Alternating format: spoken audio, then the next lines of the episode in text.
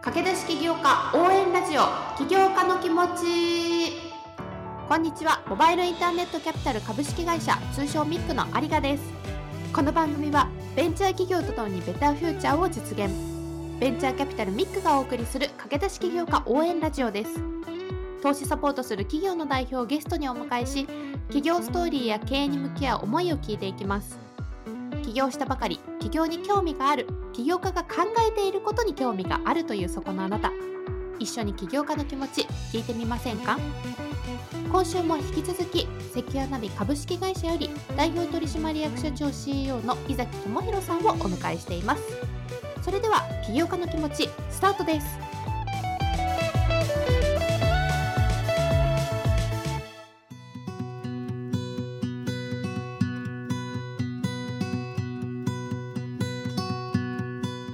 これはもう大学卒業後に入った会社でその ISMS 認証それ今おっしゃっていたリスク需要基準っていうものに出会ってもうそこでこうビビッと声に落ちたそうですね。いや、おっしゃる通りですね。結構、巷の情報セキュリティガイドラインって、これをしなさい、あれをしなさいって書かれてるものが多いんですね。なので、具体的なイメージをお伝えすると、例えば経産省とか、まあ、総務省が出しているいろんなセキュリティガイドラインがあるんですけども、パスワードの桁数は10桁以上にしなさいとか、まあ、そういう具体的なセキュリティ対策が書かれているガイドラインっていろいろあるんですね。けども、いや、そんなん会社の規模とかによって違うやんって思うんですね。例えば、パスワードの例は適切じゃないかもしれないですけども、まあ、わかりやすさのために言うと、銀行さんとかだと10桁だと足りないかもしれない。もっと強いパスワードを設定しなければいけないけども、町工場だと例えば8桁で十分じゃないかとか、そういうのって全然考えられるというふうに思ってるので、そこを柔軟に調整できるのが ISMS の考え方というようなところですね。そこに恋をするきっかけってあったんですか？それこそ例えば ISMS 認証のそのリスク需要基準っていうのに出会う前に一律100点満点中で判断をされてしまったことで悔しい思いをしたとか仕事上でもうちょっとここ柔軟にしてくれればいいのになって思いがあったとかなんか前提があってのわっていうこうフォーリンラブなのかなって思ったんですけどはいはいはい。ありがとうございます。まあ、それで言うと、ISMS が間違って伝わってるなと。こう世の中に対して ISMS に関する間違った理解が多いなっていうのはずっと社会人経験の中で思っていました。例えばですけども、最近重要なメール添付ファイルを送るとき、まあこれ各社によってルールバラバラだと思うんですけども、例えば日本の企業でよくある慣習として、ZIP ファイルで暗号化してパスワードをつけてメールを送りますと。よくありますきますそうですよね。で、2通目にパスワードはこれですみたいなのがありますよね。あれは昔はこういう対策をやった方がいいというふうに言われていた時代もあったんですけども、まあ今今のご時世だとよくよく考えるとそれは全く意味がないどころか、むしろ悪い効果を生んでるんじゃないかっていうふうに言われることも実は多くなってきました。で、なぜこの話をしてるかというと、それが普及してしまった、その悪しき文化が普及してしまった原因として、ISMSP マークがあるんじゃないかっていうふうに、ある種悪者扱いされていたんですね。まこれって別に今回の例に関わらず結構あってですね、ISMSP マークを取るためには、こういうセキュリティ対策をしなければいけない。本質的じゃないかもしれないけども、形式的なセキュリティ対策をしなければいけないとかっていう悪い噂が結構立ってた。まあこれしばしば立ちます、こういうのは。ISMS があるからこれをやんないといけない。P マークがあるからこれをやんないといけない。けどもそれは僕の職業倫理的にすごく悔しくてですね。いや、そうじゃないだろうと。需要基準に応じて、本質違うぞとそうなんですよ。必要な対策をすればいいというのが ISMS だから、ISMS 取ってるから添付ファイルにパスワードをつけなきゃいけない。ISMS 取ってるから入退出管理しなければいけない。ISMS 取ってるからバックアップをしなきゃいけない。もうそんなん全部ガセなんですよね。まあ、なのでそういったところを、本当は ISMS いいものなのに、ちょっと誤解されて世の中に伝わってるな、みたいなのが、単純に悔しかったっていうところはすごくありますね。はあ、すごいあの今人に置き換えて聞いてたらめちゃくちゃよくわかりましたお、人ですか？はい。あの部長が面倒くさいからこういう風にやった方がいいよみたいなこう謎の習慣が例えばでいやでもあの部長実はめちゃくちゃいい人でこういう風に言うとめっちゃ応援してくれるんだよっていうのが伝わらないなとかそうなんですよね。おっしゃる通りで、家は分かってくれるんですよ。家は分かってくれるんですけども、なんかこううまく伝わらないそうなんですよね。で、それが噂がどんどんどんどん広がって、結局なんか ISMSPMAC が悪いみたいな感じになっちゃうのが、ちょっと悔しくてたまらなかったっていうところはありますね。そこからの思いからこの ISM 認証っていうものとか P マークっていうのを正しく世の中の人たちにこうちゃんと伝わってほしいっていう思いからの起業に至るわけですねそうですね。おっしゃる通りです。好きすぎての意味がようやく分かりましたありがとうございます。ちょっと後半のフラグになると思うんですけども、この話を聞くと多分多くの聞いていただいている方にはニッチな話だなとか、そんなんでスタートアップできるのとか、市場規模小さすぎだろうとかって思うと思うんですね。その私個人のなんか ISMS のリスク需要基準が好きだから起業しましたみたいなのって頭おかしいと思うんですけども、これちょっと後半お話しさせていただこうと思ってたんですけども、ニッチを初め攻めるがゆえに大きいマーケットを狙えるっていうのはすごくあると思っているので、ちょっとここまでの話で嫌にならずに後ろまで聞いていただけると嬉しいなというふうに思ってます。ありがとうございます。ちょっとそこの話を聞く前にもう一個前段階として聞いておきたいのが、御社の差別化っていうところなんですけれども、こうやっぱり認証コンサルタントっていうものをネットで調べるだけでもやっぱバーッといろんな会社さんが出てくる中で、その御社の特徴とか強みっていうのをどういうふうに打ち出してらっしゃるのか、もちろん伊崎さんのその恋をしているっていうところはめちゃくちゃ強いと思うんですが、それも含めてちょっと教えていただいてよろしいですか？はい、ありがとうございます。確かにご認識の通りで ISMS P マークに取り組むってなった時に、一般的にはコンサルタントと契約をするっていうのが古くからの慣習としてあります。弊社は SARS を使って、まあ、そこをアップデートしていきたいなというふうに考えています。コンサルを使うか SARS を使うかっていうところで、SARS を使うメリット大きく3つあるかなというふうに思ってます。1つ目がまず分かりやすいところで言うと価格です。コンサルを使う場合、ISMS だと平均100万円前後ぐらいかかります。けども、弊社が提供しているサービスは月額数万円からご利用いただけるので、価格をかなり安く抑えることができます。これ背景としては人件費がかかっていないんですね、弊社のビジネスモデルの場合は。コンサルの場合は定期打ち合わせという名目でお客様先に何度も出向いて打ち合わせをするので、コンサル会社は人件費がかかって、それを価格に転嫁する必要があるんですが、弊社の SaaS サービスの場合は、そういう専属のコンサルもいないので、人件費がほとんどかからず、お客様に非常に安い値段でご利用いただけるっていうメリットがあります。で、二つ目がスケジュールですね。これ取り組み期間なんですけども、コンサルを入れた場合、通常半年から1年ぐらいの期間がかかります。一方でですね、関花火を使っていただくと、4ヶ月から6ヶ月でプロジェクトを完遂していただくことができるようになっています。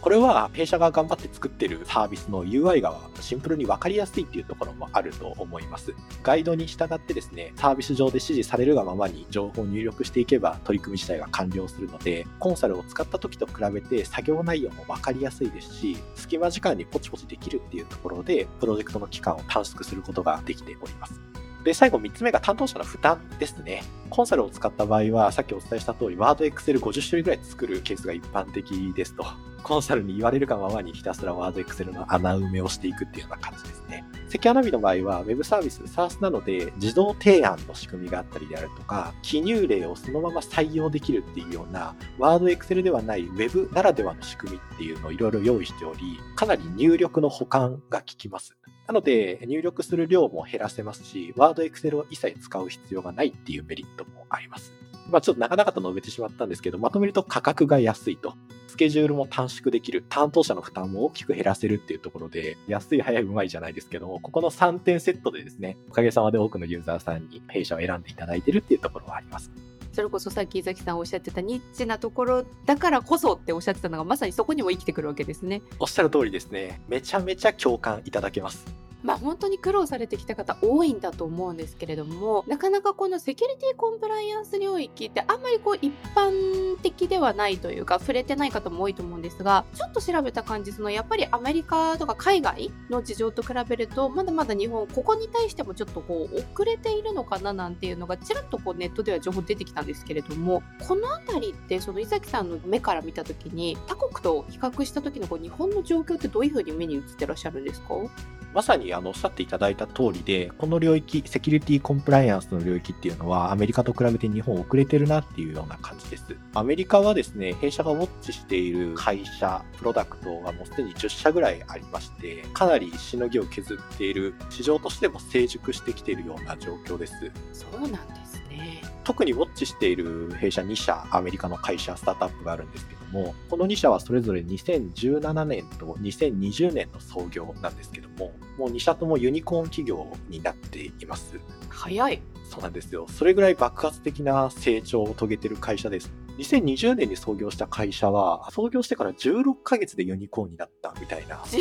ヶ月そうなんですよ。もう考えられない。早いですね。そうなんですよね。でもそれぐらいマーケットも美味しいし、トレンドが来てる領域ではあるんですね。ニッチじゃないんですね。もうニッチじゃないです、アメリカは。で、翻って日本を見てみると、いまだにコンサルタントが Excel のまずはここに記入してくださいとか、そういうことをやってるわけなんですね。まだそれが成り立っちゃうってことですよね。そうですね。やっぱりワード Excel 進行っていうのもすごく強いですし、まだまだ SARS の普及がアメリカと比べて日本が遅れてるっていうようなところがあったりするので、まだそうなんですね。そうですね。で、セキュリティのマーケットってアメリカの方が5年から10年進んでるっていうふうに言われています。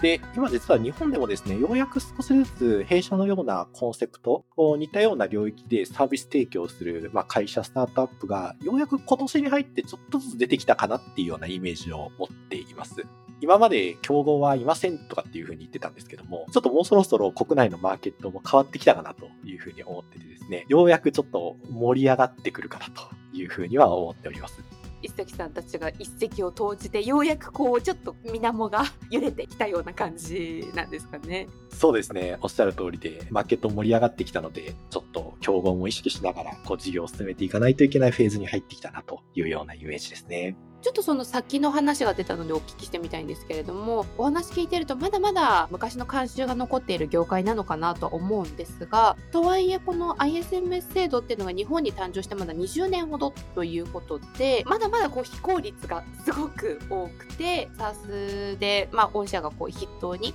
業界を切り開いてるとは思うんですけれどもこれからこの20年間のこの常識を打ち破るための取り組みとして御社がどういうその社会の実現を目指しているのかでどんな取り組みをされているのかってちょっとここを教えていただいてもよろしいですか？おっしゃる通りで20年間ですね、まあ、ISMS 制度はずっと私たちのポジショントークで言うと古いままだったというふうに思っています。ここを SARS の力を使ってアップデートをしていくっていうのが、まあ、弊社の一つ背負ってるミッションかなというふうに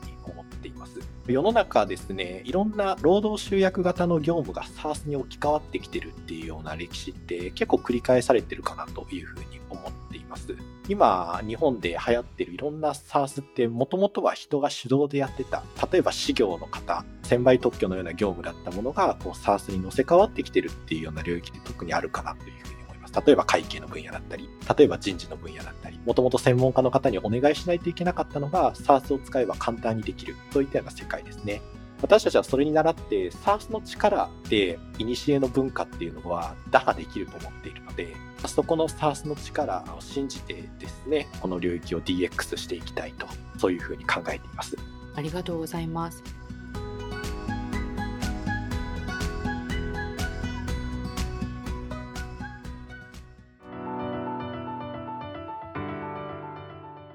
はい、今週もお聴きいただきましてありがとうございました。伊崎さんを迎えての2週目でございましたが、皆さん、引き続きの変態ぶりが 伝わったでしょうか？すごい収録しててもめちゃくちゃ楽しかったんですよ。まあ、何が楽しかったってこの業界自体は本当に私知識がそんなにないので深いわけではないですけれどもこの ISM 認証っていうものが誤解されていてそれをもっとみんなに本当はこんなこういう子なんだよっていうのを正しく伝えたいっていうこの思いの強さだったりとかそういった伊崎さんの思いがですねまたよりちょっと2週目濃く出てきて非常に楽しいなと思いながら話を聞いておりました。